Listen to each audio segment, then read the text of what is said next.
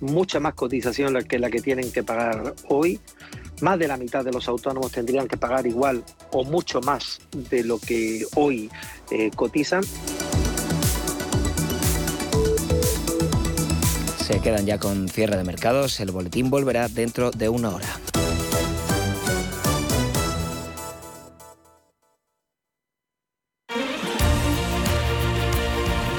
Radio Intereconomía. Eres lo que escuchas.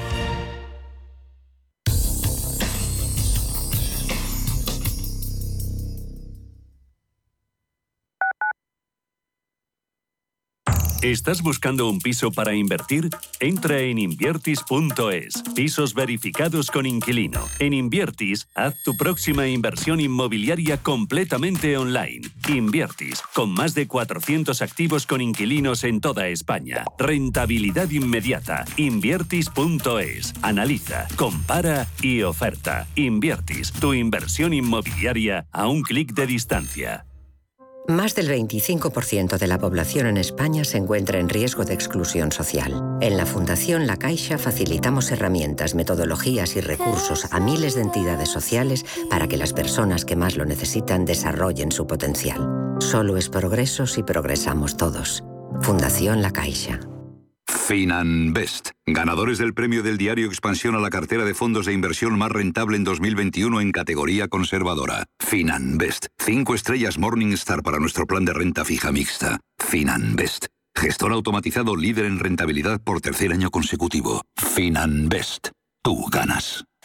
En el Soto de la Moraleja, restaurante Kionan Sui, de comida peruana, cantonesa y chifa, con una gran variedad de sabores y aromas que te dejarán boquiabierto. Junto al restaurante Inari Moraleja, calidad y satisfacción garantizada. Restaurante Kionan Sui, reservas y pedidos en el 910090830 o grupoinari.es. Te esperamos. Viajes, destinos, cultura, gastronomía hacen diferente a cada viajero. Recorre el mundo cada semana con nuestro programa de viajes Clase Business. Descubre los mejores destinos de lujo y experiencias exclusivas de una manera diferente. Cada sábado de 12 a 1 del mediodía, escucha Clase Business con Elena Fraile en Radio Intereconomía. Radio Intereconomía.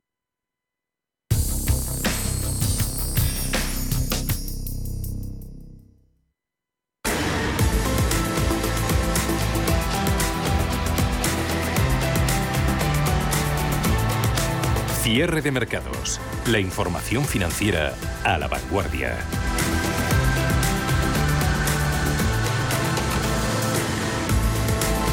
Cambio del mapa geopolítico, consecuencias económicas eh, y financieras, impactos directos, de todo eso hemos estado hablando en la tertulia con Carlos Mayo y Carlos Puente. Sentimiento en los mercados ha mejorado algo, sobre todo ha entrado en positivo Nasdaq tecnológico, sube un 0,20%, alguna bolsa europea con subidas, caso de Países Bajos, donde hay tecnológicas y estas se están recuperando en precio. Se han reducido pérdidas, sobre todo en bolsa alemana, se deja ya menos del 1%, IBEX 35 tan solo en rojo un 0,20, 8.469 puntos. Cositas que han pasado en los últimos minutos. Antes, durante la tertulia, comentábamos que según la agencia TAS, Putin le ha dicho al presidente de la República Francesa Macron que se necesita un estatus neutral para Ucrania para lograr la resolución del conflicto. Zelensky que ha firmado a cuenta Reuters hace unos minutos ya oficialmente la solicitud de adhesión a la Unión Europea. Ahora en los cuarteles comunitarios en Bruselas deben dar acuse de recibo y desde Estados Unidos esto parece que es lo que ha sentado mejor a los mercados, dice un alto funcionario del Pentágono que Estados Unidos eh, supervisa, monitorea las fuerzas nucleares rusas lo más cerca posible y que no han visto en Washington ningún movimiento específico como resultado de esa orden de alerta de Putin, la alerta nuclear que hacía ayer el presidente ruso. Volodymyr Zelensky, presidente ucraniano, una de las noticias del día, pedía esta mañana esa integración automática de su país en la Unión Europea. Acaba de firmar esa adhesión, mandatario que también ha anunciado que pondrá en libertad a presos con experiencia militar que quieran unirse al combate contra las tropas rusas y que 16 niños han muerto, 45 han resultado heridos desde el comienzo de la ofensiva el pasado jueves. Naciones Unidas, la ONU, elevando a más de medio millón el número de ucranianos que han huido del país. ¿Qué ha pasado en las últimas horas? Recopilamos. Pedro Fontaneda, buenas tardes. Muy buenas tardes.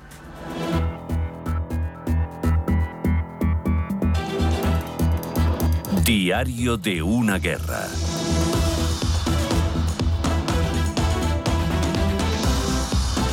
Nuevas sanciones. Estados Unidos ha anunciado hoy que congela todos los activos en dólares del Banco Central ruso y prohíbe operar con la entidad central. Moscú ha cerrado hoy la bolsa de valores, el Banco Central de Rusia se defiende, ha decidido subir los tipos de interés del 9,5 hasta el 20% para intentar salvar esos ahorros de sus ciudadanos. También han anunciado la liberación de las reservas de capital acumuladas por valor de 6.000 millones de euros, en rublos evidentemente. Y hoy también hemos conocido que Rusia cierra su espacio aéreo a 36 países, incluida España. La Unión Europea, por primera vez en la historia, destinará 450 millones de euros comunitarios para ayudar a Ucrania con armamento, munición y defensas.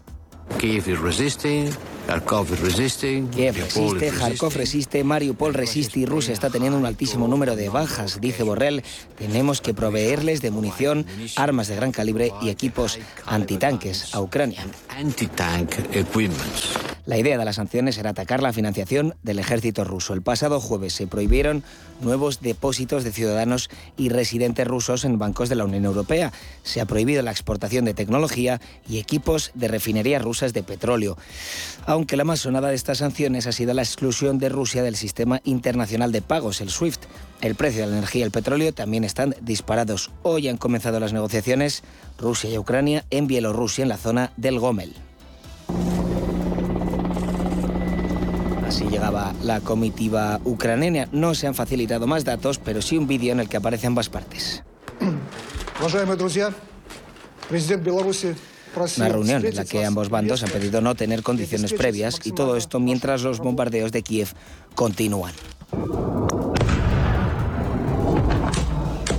La información ha tomado un papel central en esta guerra. Mientras Rusia dice haber conquistado varias ciudades, Ucrania niega la mayor y afirma que es mentira. La capital ucraniana, Kiev, sigue resistiendo las embestidas de las tropas rusas que durante todo el fin de semana han bombardeado varios emplazamientos estratégicos. El presidente ucraniano Volodymyr Zelensky ha pedido entrar en la Unión Europea hoy. Hacemos un llamamiento a la Unión Europea, dice, para la adhesión automática de Ucrania a través de un nuevo procedimiento especial. Estamos agradecidos a nuestros socios por estar con nosotros, pero nuestro objetivo es estar con todos los europeos y, lo más importante, ser iguales. Lo más sonado de este fin de semana han sido las declaraciones de Putin tras conocer las sanciones impuestas desde Occidente. Estimados colegas, eh, dice el presidente ruso, ven que no solo hay países, eh, los países occidentales están involucrados en acciones hostiles contra nuestro país en el plano económico, sanciones ilegítimas que todos conocéis. Además, los altos funcionarios de la OTAN se permiten declaraciones ofensivas hacia nuestro país. He pedido al jefe del Estado y al ministro de Defensa que cambien las fuerzas rusas de disuasión a un modo de alerta máxima. Dicho modo, el de alerta máxima incluye armas nucleares y Bielorrusia, principal aliado ruso en la zona, ha anunciado hoy ya un cambio de legislación en su constitución, por lo que eliminan el concepto de neutralidad nuclear. Las sanciones de las que habla Putin han tenido un efecto inmediato en la economía rusa, donde el rublo hoy ha alcanzado un mínimo histórico tras bajar casi un 30% frente al dólar y al euro. Gran Bretaña ha anunciado que comienza a aplicar sanciones como la Unión Europea y Estados Unidos. Aquí en España, la ministra de Defensa, Margarita Robles, ha anunciado desde Líbano que España reforzará los contingentes españoles de la frontera con Rusia. Putin tiene que saber que ni las amenazas de utilización de vías nucleares ni las amenazas a países del entorno van a poder con la unidad de la Unión Europea y de la OTAN. Por tanto, la firmeza, la condena más absoluta y la posición de, de OTAN es reforzar las fronteras de todos los países aliados. Y ahí estará España sin ninguna duda. Y el ministro Grande Marlasca, por su parte, ha hablado hoy de la guerra del siglo XXI y de la importancia que ha adquirido la ciberseguridad.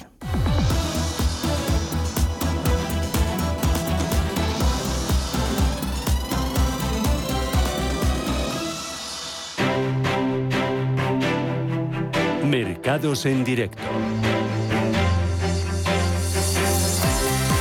Luego no conviene perder de vista todo lo que sigue saliendo desde los bancos centrales. Hablando Bostich, representante de la Reserva Federal, dice que si los datos económicos persisten en niveles elevados, eh, se refiere claramente a los de inflación, tendré que mirar un movimiento de 50 puntos básicos al alza en los tipos de interés para la reunión de marzo. Dice Bostich que a día de hoy sigue a favor de ver incremento solo de un cuartillo de punto en el precio del dinero de la primera economía del mundo el mes eh, que viene, en la reunión del Comité de Mercados Abiertos de marzo. Índices en Europa se han alejado bastante de los mínimos intradía. IBEX los ha tocado en los 8.286, está en 8.464, perdiendo solo un 0,25%. Eurostox abajo un 1,46, siguen penalizados sobre todo los bancos. Dentro del pan europeo hay pérdidas para ING del 8%, BNP Paribas 7,5%, 7,3% lo que se deja a estas horas el banco italiano Intesa San Paolo, ese temor a que la guerra afecte a la recuperación económica, la caída en los rendimientos de la deuda, porque tenemos a estas horas descensos en el 10 años americano hasta el 1,87%, Bund alemán 0,15%, español en el 1,15%, esos factores también el hecho de que estén buscando refugio los inversores en la deuda y la exclusión de las entidades financieras rusas del sistema SWIFT, eh, todo eso pesa sobre el sector financiero y los bancos pues vuelven a encabezar hoy desde el punto de vista sectorial las pérdidas no solo en IBEX 35. Santander le hemos llegado a ver eh, sigue estando por debajo de los 3 euros, 2,97, abajo un 4,46%. No es el banco más eh, golpeado hoy, es Sabadell, pierde un 5,12 en 77 céntimos. Luego BBVA está con descuentos cercanos al 3, 5 euros con 27, 2,8 pierde Caixa, Bank Inter un 2,79. Entidades financieras también tocadas como la aseguradora Mafre abajo un 2%, euro con 76.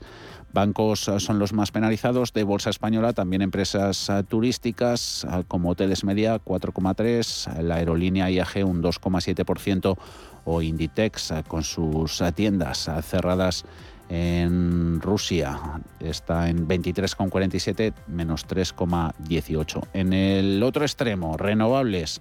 Vuelven a destacar en los avances, ya lo hicieron a finales de la semana pasada se anota Siemens Gamesa un 14,6, 20 euros con 77, Solaria un 10,8, 16,62, Acciona un 3,8, 152,9 o en el continuo tenemos revalorizaciones importantes para Audax del 13,3 o Greenergy del 9%. Hay cositas en el sector con los inversores apostando por la necesidad de la transición energética y una menor dependencia de los combustibles fósiles con los precios, las cotizaciones que está tocando precio del petróleo y demás. Solari, además, por cierto, ha alcanzado un acuerdo con ABN AMRO, Commerzbank y el Banco Europeo de Inversiones para la financiación a largo plazo de 730 megavatios de plantas solares fotovoltaicas por 375 millones de euros. Utilities también se encuentran entre los valores con subidas. Iberdrola 2,8%, 10 euros con 21. Naturgy un 1,8, Red Eléctrica un 2,7%. Mirando otros mercados, petróleo Brent han disparado aguardando esa reunión, cita que tienen los países de la OPEP Plus, eh, prevista para pasado mañana el miércoles, sigue estando al filo de los 100 dólares el barril, mientras que el crudo West Texas de referencia en Estados Unidos eh, superando, lo hemos visto en este arranque de semana, de nuevo los 95 dólares. Hoy, como todos los, lunes, eh, tendremos consultorio de fondos eh, de inversión. Aquí también hay cositas interesantes, por ejemplo, que JP Morgan ha congelado su fondo de renta variable de Europa emergente, movimiento de decisión que tiene todo el sentido porque este producto está bastante expuesto a Rusia, hasta el 63% de la cartera invertida en empresas rusas. Hoy consultorio de fondos, como todos los lunes, con José María Luna, de Luna y Sevilla, asesores patrimoniales. 91 533 18 51 o 609 22 47 16 para las notas de voz y WhatsApp. El suelo se mueve bajo nuestros pies y parece que no hay otra salida. De lunes a jueves, consultorio de bolsa y fondos de inversión en cierre de mercados. Con Javier García Viviani, Radio Intereconomía cuando los mercados se mueven al son de tanta volatilidad y con giros complicados han de manejar por parte de los accionistas e inversores, es normal preguntarse cómo saber si un mercado ha tocado suelo o no. Hoy les hemos trasladado esta pregunta, Ana, a los analistas. Vamos a buscar algunas claves que nos podrían ayudar a saber si esto está ocurriendo. Todavía hay riesgo de nuevas caídas en las bolsas. Desde XTB, Darío García nos, nos aseguraba que sin duda lo que va a marcar un poco el futuro es lo que salga de la reunión entre las delegaciones rusas y ucranianas. Sabemos que tenemos por delante en los próximos 15 días datos de inflación de Estados Unidos, eh, que muy probablemente veamos que la escalada en el conflicto va a incrementar los precios e incluso del país norteamericano a niveles muy por encima de las estimaciones que había proyectadas. Y por otro lado, la posibilidad de que la agresividad de la Reserva Federal se vea más eh, enfriada. ¿Eso qué podría indicar? Pues que la primera subida de tipos en lugar de 50 puntos básicos sea de 25, que sería todo lo contrario a lo que precisamente están intentando afrontar, que es eh, combatir el incremento de los de los precios. Entonces, buscar suelo pues dependerá de factores externos a los propios fundamentales de los mercados financieros. Diego Morín de IG nos contaba que en la actualidad, para poder ver un principio de suelo real en los mercados, solo hay una cosa que puede ocurrir y es lo que todo el mundo desea, una tregua en esta guerra que ha comenzado Rusia en Ucrania.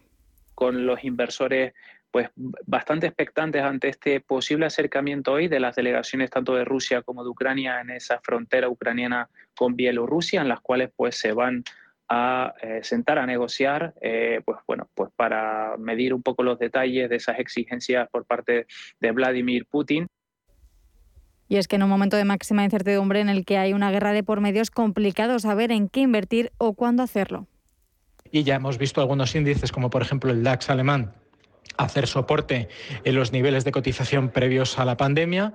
Hemos visto al Nasdaq y al Standard Poor's 500 cotizar en entornos de soporte clave bastante importantes, pero aún así todavía no consideramos que estas correcciones supongan una tendencia bajista en los mercados en general. Así que todavía debemos ser prudentes y depender, lamentablemente, de, noticias, que en este caso, pues lógicamente, de cualquier ámbito, pues esperan que sean muy positivas para poner fin a este conflicto y que los problemas geopolíticos y comerciales a nivel internacional, que son un poco el origen de este conflicto, pues se puedan resolver favorablemente para todas las partes. Otra de las reglas que nos decían es que si no eres un inversor muy arriesgado, nunca hay que adelantarse al mercado y comprar un activo en una caída muy importante, porque nadie te puede asegurar que un activo que ha perdido un 10% no puede hacerlo de nuevo, y más en una situación tan incierta como la que tenemos. Después de las sacudidas vividas en, tanto poco ¿no? en las bolsas mundiales, eh, el mercado nos ha dejado referencias interesantes, como por ejemplo el SP 500 con eh, el suelo, ¿no? que mantiene desde hace bastante tiempo por encima de los 4.000 eh, puntos. Sí es verdad que un poco el DAX 40 pues nos ha perdido la referencia de los 15.000 puntos. A partir de ahora, pues habrá que estar bastante pendientes de la zona de soporte de los 13.800. Desde su punto de vista cree que se puede producir cualquier sacudida, incluso crash en bolsas y estas negociaciones que han tenido lugar esta mañana no llegan a buen puerto. Con las referencias que nos daba antes en estos dos índices podríamos estar hablando de un principio de suelo, pero que no supone nada seguro porque la situación puede cambiar en apenas unos segundos. Eh, nos enfrentamos ante un escenario bastante volátil, bastante impredecible, de que puede cambiar en minutos.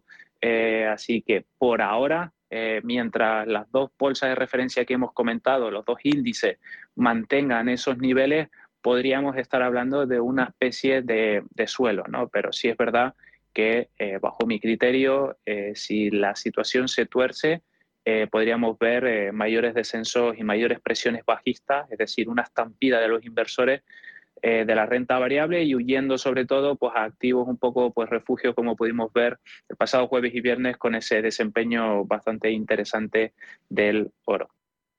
En el caso de Antonio Castelo de Broker nos contaba que históricamente los conflictos geopolíticos no han dado lugar a mercados bajistas y la recuperación suele ser rápida. De hecho, una de las frases que hemos estado leyendo estos días es que el mercado anima a vender cuando empieza a cotizarse el conflicto y a comprar cuando estalla si vemos lo que ha ocurrido en conflictos pasados, pues sobre todo debería ayudarnos a mantener la cabeza fría en estos momentos de incertidumbre.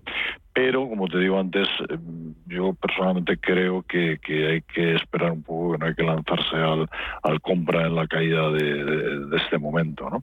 Y yo creo también que, como te decía al principio, que el melón abierto por Rusia eh, en este momento es mucho más peligroso que cualquiera de los otros conflictos eh, geopolíticos cotizados que hemos tenido en los, en los últimos tiempos. Por lo tanto, eh, con, prudencia. Veremos cómo se comporta el mercado tras las noticias de la jornada de hoy y si podemos hablar ya de principio de suelo en algunos índices o si por el, contrario es muy pronto todavía para hablar de esto.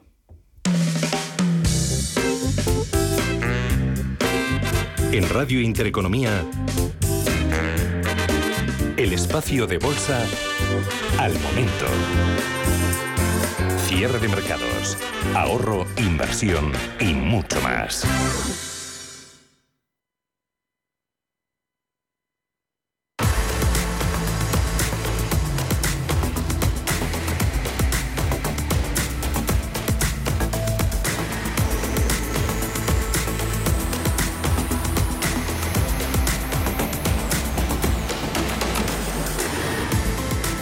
Rusia y Ucrania han puesto fin a las conversaciones que han tenido hoy, conversaciones de paz, eh, delegados que van a regresar a sus respectivas capitales para nuevas consultas antes de la segunda ronda de conversaciones. La agencia rusa eh, citando a un alto funcionario ucraniano. Con el comienzo de esta guerra en Ucrania se ha buscado esa excusa perfecta para acabar de tirar a la baja toda una serie de movimientos que ya habían empezado hace días. En 2022 comenzó ya torcido en los mercados con bastantes señales que se iban acumulando. Por un lado, una inflación mucho más alta de lo que habían pronosticado los bancos centrales. Eso provocará una política monetaria mucho más restrictiva y agresiva con las subidas en tipos de interés y el cierre del grifo a las compras de bonos que se estaban haciendo desde hace años para salir de la crisis.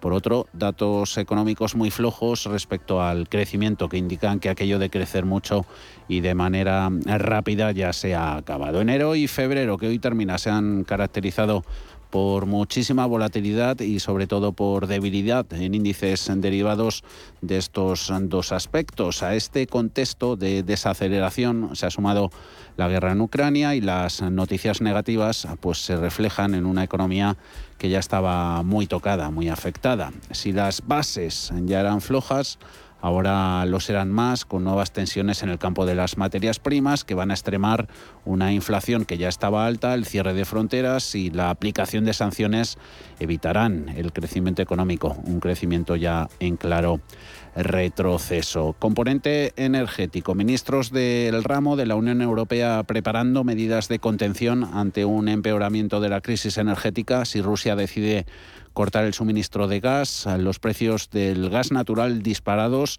después de otra ronda de sanciones internacionales contra Moscú que han amplificado los temores a una escasez del combustible. Desde Bruselas, Paul, reconocen que llegan curvas para los mercados energéticos. Sí, los futuros del gas natural se han disparado hoy casi un 40% después de que los aliados occidentales acordaran imponer sanciones más severas, porque las iniciales no han logrado persuadir a Vladimir Putin de retirar sus fuerzas de Ucrania. Las nuevas sanciones excluyen la energía, pero podrían obligar a los compradores financieros y transportistas a mantenerse alejados de los flujos rusos. Mientras tanto, existe el temor de que Moscú pueda tomar represalias cortando los suministros. Europa depende de Rusia en aproximadamente un tercio de su gas y muchos de esos envíos fluyen a través de gasoductos que atraviesan Ucrania.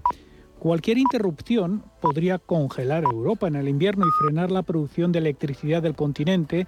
Esto obligaría a las industrias que consumen mucha energía, como acereras y los fabricantes de fertilizantes, a reducir o cerrar su producción. A la llegada de la reunión extraordinaria de hoy de los ministros de Energía de la Unión Europea, la ministra francesa de Transición Industrial, Bárbara Pompili, afirmaba que el bloque tiene la capacidad a corto plazo de hacer frente a los problemas de suministro. En lo que se refiere a lo inmediato, tenemos la capacidad de resistir a nivel europeo relativamente durante un largo tiempo. Depende de si hablamos de gas o petróleo. Por el contrario, está la cuestión del suministro a medio plazo y nuestra resiliencia. Recuerdo que esta resiliencia pasa por un plan muy importante, que es acelerar lo mejor posible nuestras discusiones sobre el Green Deal. A juicio de su homóloga española, Teresa Rivera, el ataque militar del Kremlin a Ucrania ha dejado al descubierto la inmensa fragilidad de Europa en materia de energía como consecuencia de la dependencia muy elevada de un único proveedor. Nuestra dependencia del gas ruso es muy pequeña y nuestra fragilidad por tener un, actor enormemente importante es menor que la de otros Estados miembros, en las que en algunos casos dependen al 100% de, de Rusia en algunos otros del 60 o del 55% de Rusia. Sí creo que la medida inmediata más rápida es, como digo, una concertación con proveedores de gas a nivel mundial, productores a nivel mundial, para establecer un debate sobre el modo en el que asegurar una diversificación a precios razonables. Los eh, principales factores eh, que impulsan al alza el precio del gas no van a resolverse, por lo tanto, en primavera, tal y como pronosticaba Bruselas. Eh, Rivera ha avisado hoy de que la guerra en Ucrania provocará que la subida de los precios de la energía, que hasta ahora se consideraba transitoria, se prolongue todavía durante mucho tiempo. Es posible que sea coyuntural, pero es una coyuntura que dura mucho tiempo y cuyo final no, no se ve claro. No se ve claro por distintos motivos. Primero porque hay una demanda eh, muy importante a nivel mundial, incluidos los mercados asiáticos, y segundo porque uno de los principales productores de gas a nivel mundial ha entrado en una deriva absolutamente suicida, pero suicida para sí mismo y para los demás. Por tanto, mm, en la medida en que es imprevisible cuáles puedan ser los movimientos de ese país y cómo puedan ir avanzando las cosas, tenemos un nivel de incertidumbre importante. Y el alto representante de la UE para Asuntos Exteriores y Política de Seguridad, Josep Borrell, avisa de que llegan turbulencias para los mercados energéticos. Habrá turbulencias en los mercados energéticos, es fácil de comprender, ocurrirá, está ocurriendo, incrementará los precios y los consumidores pagarán los precios. Podemos introducir subsidios, políticas para proteger a los más vulnerables, pero estamos en una situación en la que nuestras acciones y reacciones contra Rusia tendrán consecuencias económicas. Por su parte, el director ejecutivo de la Agencia Internacional de la Energía, Fatih Birol, ha dicho que vamos a ver una mayor volatilidad en los precios del crudo y el gas y que esta es una crisis de gas natural, no de energías limpias. Vamos a ver una mayor volatilidad tanto en eh, los precios del crudo como del gas. Pero también me gustaría dejar algo muy claro. Los precios tan altos de la energía que hemos visto en las últimas fechas, los precios del gas, los precios de la electricidad, no son consecuencia de las políticas de energías limpias, sino que son resultado de la dependencia de una sola fuente de importaciones de gas y de nuestro actual diseño del mercado eléctrico. Y es que Moscú suministra en condiciones normales el 40% del gas que importa la Unión Europea, aunque en las últimas semanas ha sufrido un recorte hasta llegar al 22% según Goldman Sachs. Al menos por ahora los gobiernos occidentales eh, siguen reacios a sancionar la energía rusa, buscando proteger al mundo de un impacto aún mayor derivado de una mezcla estanflacionista eh, más rápida, con un crecimiento más lento. Eso puede cambiar con el tiempo si los gobiernos consiguen encontrar fuentes alternativas eh, de energía. Pero dado que Rusia produce más del 10% del, del petróleo y el gas natural del mundo, esto podría llevar todavía mucho tiempo. Volatilidad en commodities energéticas y volatilidad también en cotizadas del sector. Está gracias al tirón alcista en compañías energéticas haciendo el intento bolsa americana de volver a positivo por momentos. Lo estamos viendo en SP500 ya lo veíamos en tecnología con un Nasdaq 100 subiendo un 0,62%, 14.275. Pero es que luego, si ya fuertes son las subidas en renovables europeas, principalmente españolas, ah, ojo a lo que están haciendo las americanas. Renewable Energy le ha lanzado una opala petrolera Chevron. Esa compañía es un fabricante de biodiesel, va a comprar la petrolera se va a gastar 3.150 millones de dólares, está ganando un 39%, suben empresas de infraestructura energética como Altera un 31%, subidas en Imperial Petroleum del 18,51, Ginkgo Solar, también renovable, un 18,7% en 51,7 75. El cierre ya lo tenemos en unos minutos. Ahora vemos las renovables españolas, como han terminado este lunes.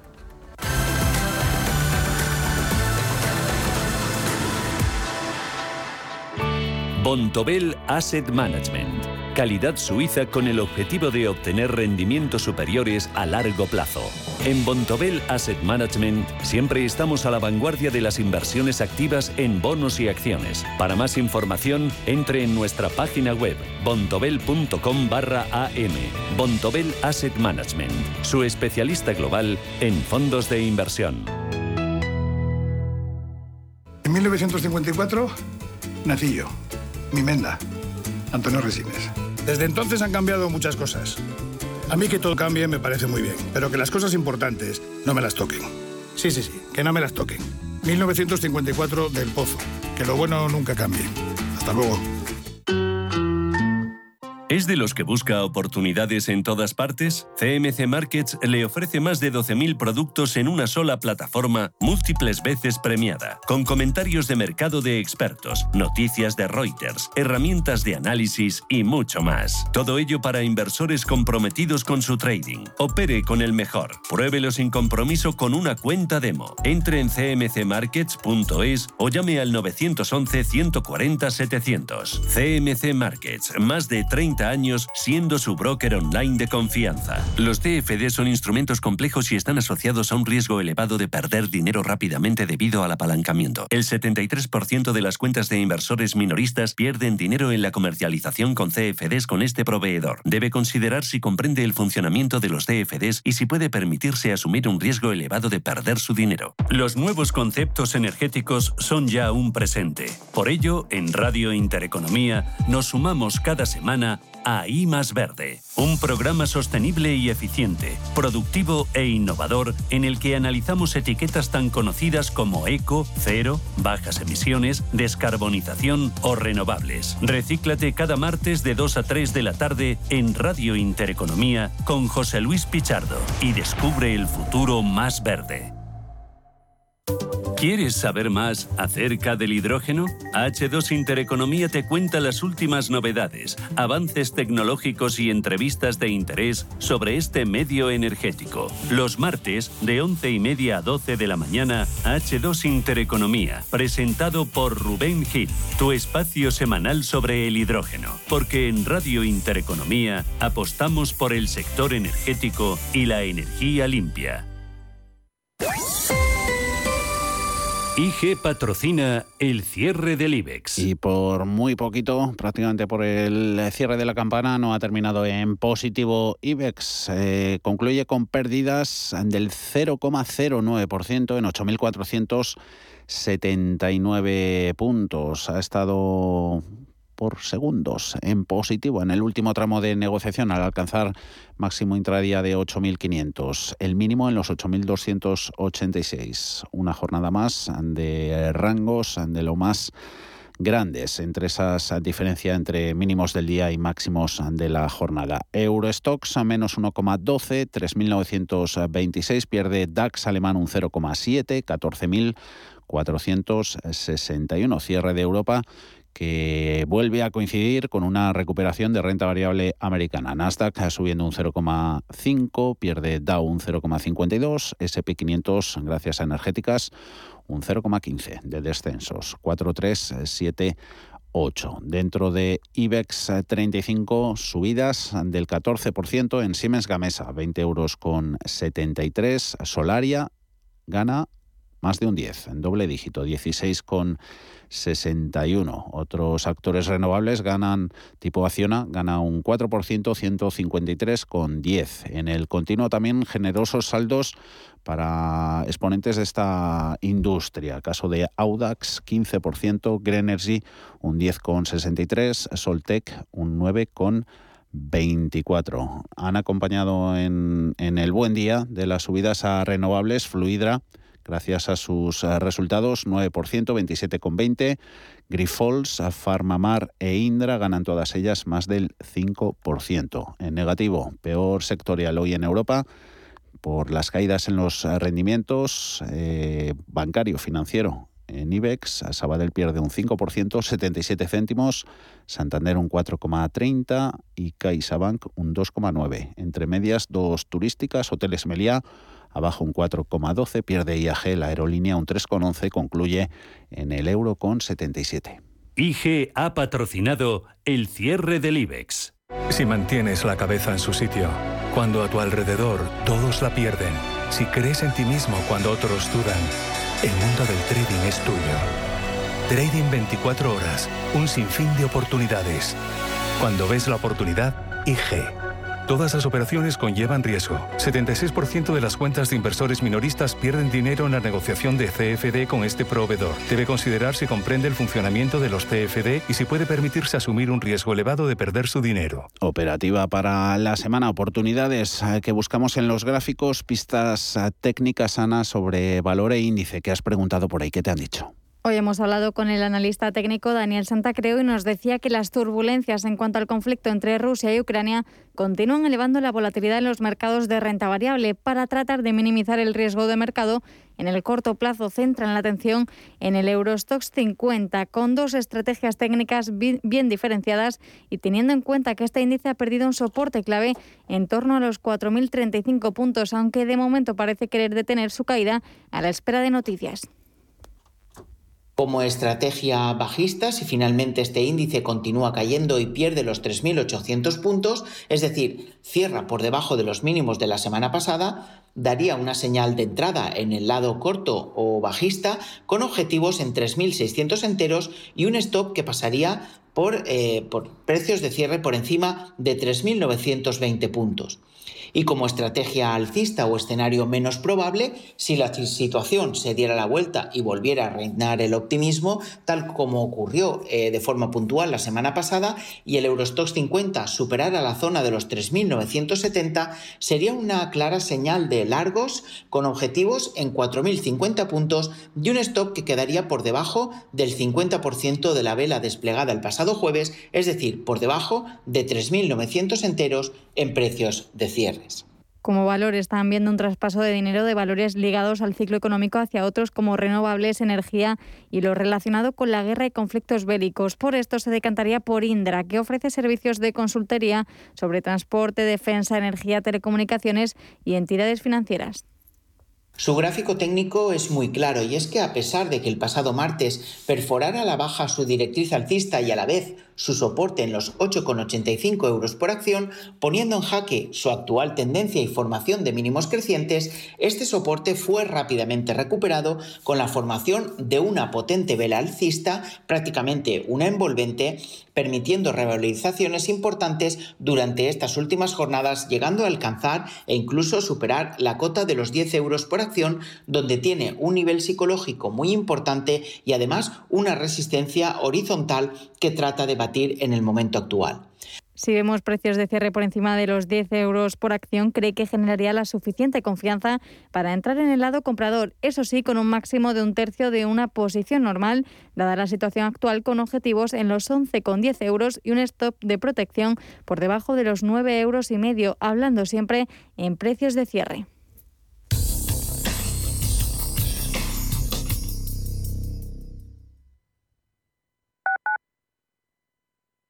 Urbanitae es una nueva plataforma de inversión inmobiliaria que te permite invertir a lo grande con cantidades pequeñas. Uniendo a muchos inversores, logramos juntar el capital suficiente para aprovechar las mejores oportunidades del sector. Olvídate de complicaciones. Con Urbanitae ya puedes invertir en el sector inmobiliario como lo hacen los profesionales. En Automatic nos encantan que las acciones sean seguras, sin riesgos. Mira hacia adelante. Invierte en el cuidado de tu cambio automático y rentabiliza con la experiencia del especialista en cambios automáticos. Apuesta por Automatic y obtén buenos resultados. No te la juegues. Automatic.es. Automatic. Reparación y mantenimiento del cambio automático. ¿A dónde vas a llegar con tu jubilación? Hasta donde quieras. Mafre presenta el programa Tu Futuro la gestión de planes de pensiones que se adapta a ti. Ahora, hasta con el 4% de bonificación por traslado. Consulta condiciones en mafre.es.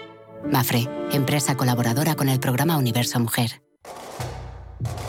¿Conoces el restaurante Sidrería Donosti en Madrid? Sí, en el barrio de Argüelles, el de la sidra natural de Astigarraga. Y el de la mejor tortilla de bacalao, el chuletón, los pescados a la parrilla y muchas delicias más de la cocina vasca. Sidrería Donosti, Luisa Fernanda 21 en Argüelles. 91 540 1976. Sidreriadonosti.com.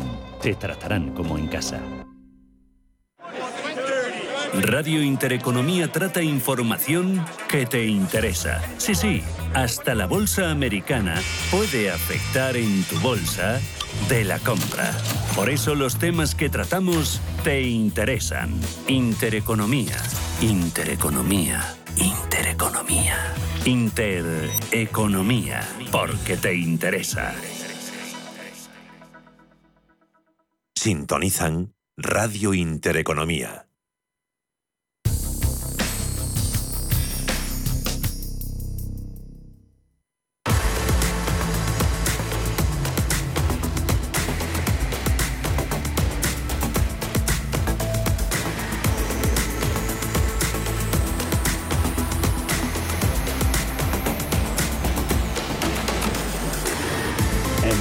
Hemos visto los precios de cierre en los mercados y precios de la economía real. Conocimos este lunes un dato de anticipado de inflación de febrero. Un IPC que sigue sin encontrar techo en nuestro país. Ha marcado un máximo de los últimos 33 años y se sitúa ya en el 7,4%.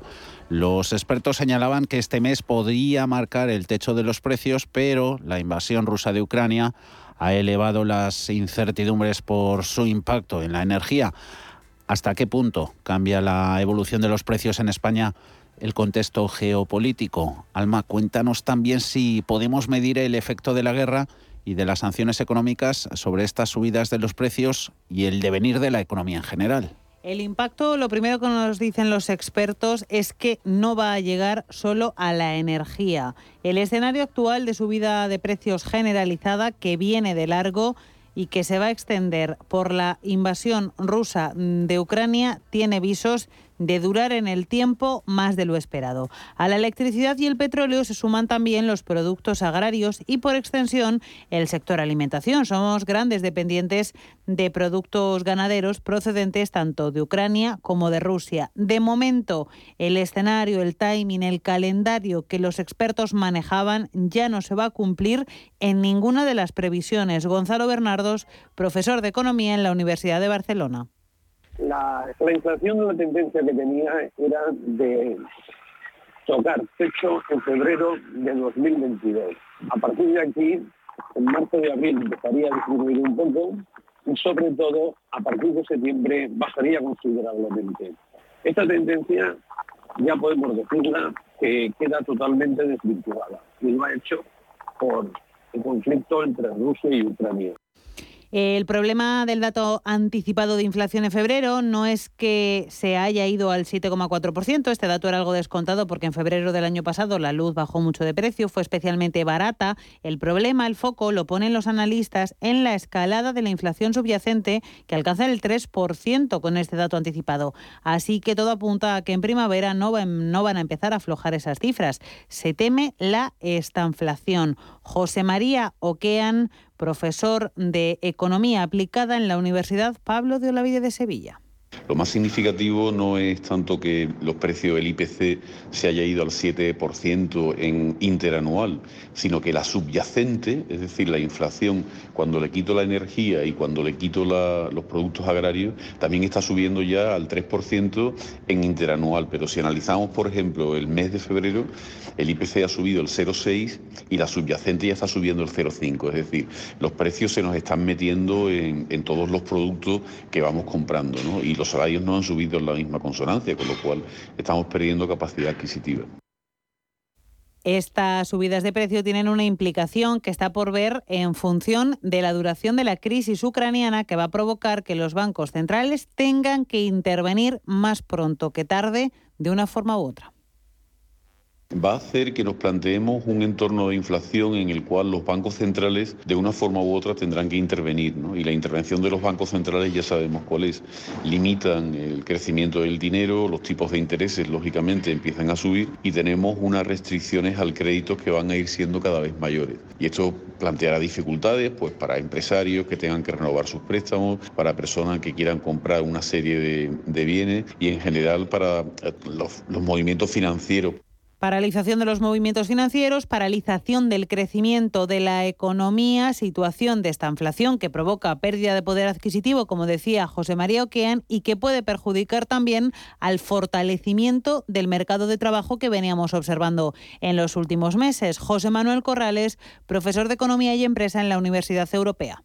Esto va a provocar un daño evidente en el consumo, en la capacidad de compra y en el, eh, y en el poder adquisitivo de eh, los españoles y eh, desde luego se percibe que podemos entrar en un fenómeno de esta inflación con estancamiento económico, con altas tasas de inflación y con un deterioro eh, progresivo del mercado de trabajo. Situación de incertidumbre que va a afectar al conjunto de la economía ya está perjudicando al sector exportador, al industrial, a los servicios, al transporte y aquellas actividades ligadas a la cadena de valor. Además, depende de dos factores que no olvidemos, que no se sabe lo que van a durar, crisis geopolítica y tengamos presente Corrales lo destaca, la pandemia que sigue ahí aunque parezca que se nos olvida. Es una inflación que obviamente eh, es muy alta y que va a afectar, va a condicionar la recuperación económica de España y que va a tener eh, su vinculación con el hecho de que el conflicto en Ucrania se recrudezca, eh, continúe y la posibilidad de que aparezcan nuevas olas, nuevas variantes de la pandemia del COVID-19. Sin poder averiguar cuánto van a durar los efectos de esta situación, añade Gonzalo Bernardos que la persistencia de los efectos dependerá no tanto del tiempo que se mantenga el conflicto en el tiempo, sino de la consistencia y la contundencia de las sanciones sobre Rusia. Para la economía española eso le supone menos gasto de las familias, menos inversión, menos exportaciones y más importaciones, siempre y cuando haya sanciones duras y largas sobre Rusia. Si hace lo mismo la Unión Europea que hizo con Crimea, esto simplemente será un pequeño paréntesis de dudas y nada más. Ahora el gran debate que hay sobre la mesa es si esta situación influirá directamente sobre las decisiones en política monetaria del Banco Central Europeo, que de momento lo único que ha dicho es que hará todo lo posible por mantener la estabilidad. Hay voces que dicen que el BCE se verá obligado a subir los tipos antes de lo previsto y expertos que dicen justo lo contrario, que esta decisión obligará al regulador a frenar esa subida de tipos. Estaremos pendientes de qué ocurre finalmente.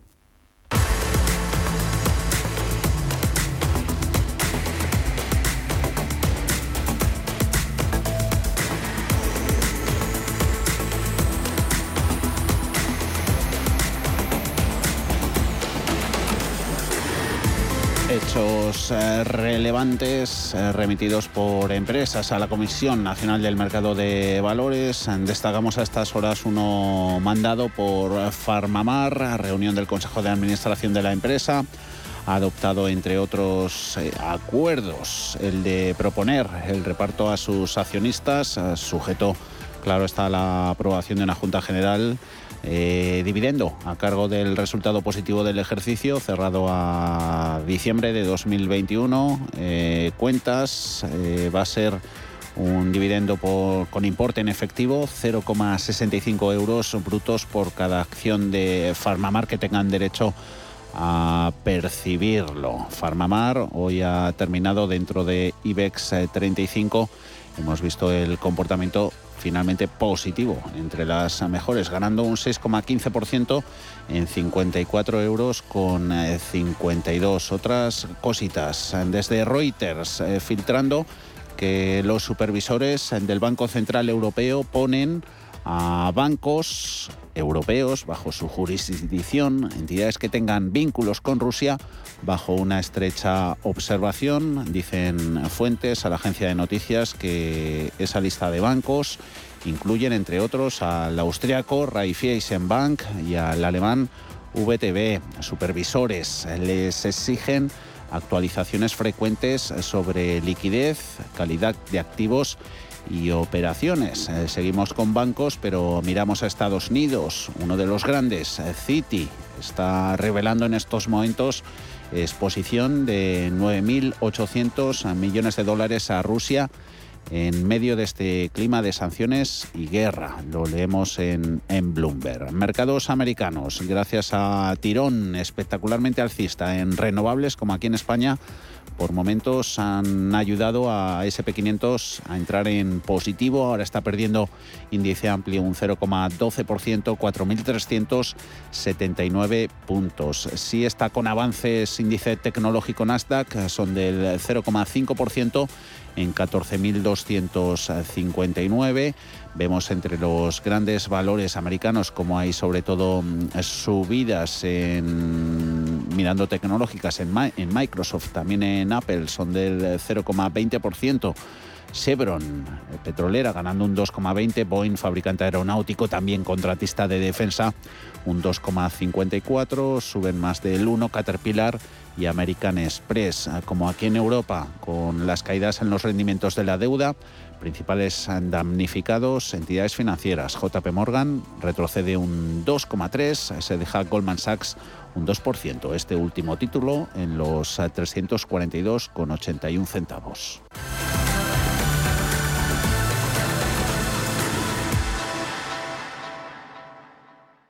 Más es tener una red de asesores a tu lado para ofrecerte un asesoramiento personalizado a la hora de tomar decisiones de inversión. Mucho más es poder decidir cómo y dónde invertir con el mismo apoyo, facilidad e información disponible, pero cómodamente, desde tu ordenador o dispositivo móvil, allí donde estés. En Renta 4 Banco queremos ofrecerte mucho más. Por eso evolucionamos, para que no tengas que elegir. Más cercano, más digital. Renta 4 Banco. ¿Quieres más? Cumple sus sueños con Class Spain. Regálale un summer camp lleno de aprendizaje, diversión, cultura e historia en el país que más le ilusione y con la máxima calidad. Infórmate en el 630 42 77 86 o entrando en class-spain.es. ¿Estás harto de bajas rentabilidades? ¿No quieres seguir pagando altas comisiones a tu banco o gestora? Finicens es la solución perfecta para gestionar tu patrimonio. Traspasa tus fondos de inversión a Finicens y podrás obtener una mayor rentabilidad. Infórmate en el 910-483-004 y en finicens.com. Finicens, especialistas en inversión indexada. Mercado de divisas, la actualidad del euro, el dólar, la libra y todo el mercado forex. Un programa presentado por Raúl Castillo. Elige tu propio camino en el mundo de la inversión. Mercado de divisas, los miércoles de 2 a 3 de la tarde en Radio Intereconomía. Radio Intereconomía. Información económica con rigor, veracidad y profesionalidad. Nuestros oyentes son lo que escuchan. Estrictos, precisos, honestos, competentes y capacitados. Di que nos escuchas. Intereconomía, la radio que se identifica con sus oyentes.